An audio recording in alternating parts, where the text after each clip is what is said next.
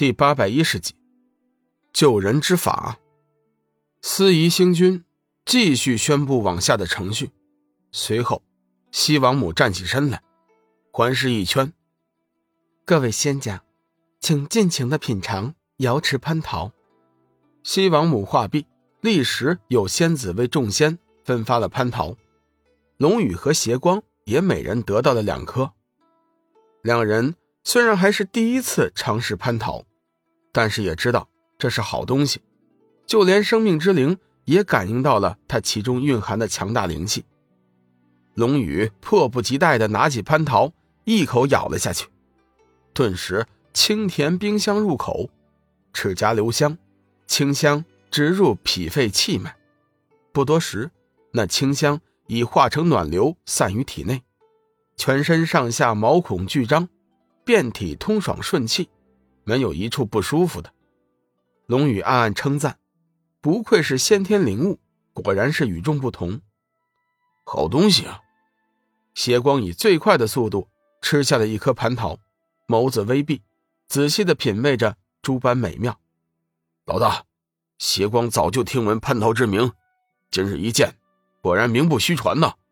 实在是美味中的美味。不如等我们救了两位老人家之后。想办法弄点蟠桃带走，给三位大嫂品尝一下。邪光觉得意犹未尽，遂想了一个借口，撺掇龙宇去偷桃。龙宇传音道：“如果时间允许的话，弄一点回去也不是没有可能。”实际上，龙宇的念头比邪光还要早上一些。早在生命之灵感应到蟠桃的强大灵气，龙宇就曾经想过弄一些回去，拿来炼丹。纵观天一圣经的记载，还没有过拿蟠桃炼丹的先例。但是龙宇认为，以蟠桃炼丹，绝对能炼制出比渡厄神丹更加珍贵百倍的丹药。就在两人密谋蟠桃的时候，一位天仙境界的高大仙人，已经押着一名仙人走向了宴会席台。龙宇心头微微一颤，那名被押解的仙人正是黄极真君。黄极真君。似乎被封印了体内力量，连走起路来脚步都发虚，脸色煞白难看，唯有一双眸子还灼灼生辉。就在龙宇纳闷为何不见索命菩萨的时候，脑海中传来邪光的声音：“老大，索命菩萨在那边，似乎被人完全禁制了，头上还顶着阴雷呢。”龙宇闻言，急忙看了过去，果然在宴席的后面，有四名仙人。看管着索命菩萨，头上顶着阴雷。看到此番情景，龙宇完全确定，帝君之所以派人从东方仙域劫走了黄极真君和索命菩萨，为的就是他手中的渡厄神丹。此刻，帝君将两人分开，一人在明，一人在暗，为的就是想通过索命菩萨的性命来威胁黄极真君，叫他当众仙的面。将渡厄神丹献给西王母。光极真君见老友头上顶着阴雷，心中是又急又恨。他所带的渡厄神丹早就分散完毕，如今手头上根本就没有一颗丹药了，如何交给西王母呢？哎，小雨，师尊对不起你呀。光极真君此刻已经是抱定身死，临死前。竟觉得有些对不起小雨，龙宇正要动手抢人，不想被邪光暗中拉住。老大，先不要冲动，我们必须想个万全之策。索命菩萨头上有阴雷，万一我们无法一击得手，反而会害了他的性命。经邪光这么一提醒，龙宇不由得一阵后怕，心道：自己先前确实没有考虑周到，真是关心则乱。就在这时，司仪星君唱诺道：“下面，请丹仙黄极真君为西王母献上渡厄神丹。”黄极真君微微变色，他心里清楚，司仪星君的话其实就是在最后的通牒。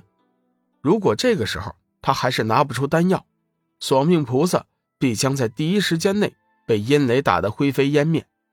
而他自己自然也无法幸免。眼见索命菩萨头顶的阴雷已经冒出火花，龙宇心急如焚，不知如何。眼下情势危急，以他的修为，对付那天仙自然是没有问题。在突袭的情况下，完全有把握在瞬间救下黄极真君。可是问题是，头顶阴雷的索命菩萨就不是邪光可以救助的了。反过来说，龙宇去救助索命菩萨。邪光又无法胜过那天仙高级境界的仙人，简单点说，龙宇这会儿只能救一个。邪光也明白这层关系，心里有些愧疚，觉得自己对不起老大。就在这时，龙宇的脑海中灵光一闪，想到了一个绝妙的主意。邪光，等会儿我们动手救人的时候，你什么都不要管，只管抢夺宴会上剩余的蟠桃。有多少抢多少。龙宇微笑着说道。邪光有些不解，心道：“看来老大要放弃其中一个人了。虽然有些不妥，但是目前这也是最好的办法了。”叹息一声，邪光问道：“老大，你要放弃哪位啊？”龙宇先是一愣，随即传音道：“你在乱想些什么？黄极真君、索命菩萨。”都是我的亲人，我谁也不会放弃的。等会儿我们动起手来，你只需尽力的抢夺蟠桃，别的事情你不用管。邪光这才意识到龙宇用的是我们，也就是说，老大还有帮手。想到这里，邪光悬了半天的心，终于是可以落地了。老大，你放心，我邪光救人或许不行，但是抢东西，你就放心吧。邪光原本就不是什么善男信女，如今有了老大的吩咐，自是准备大抢一番。别说那蟠桃了，就是那桌子上的琼浆玉液，他也不想错过。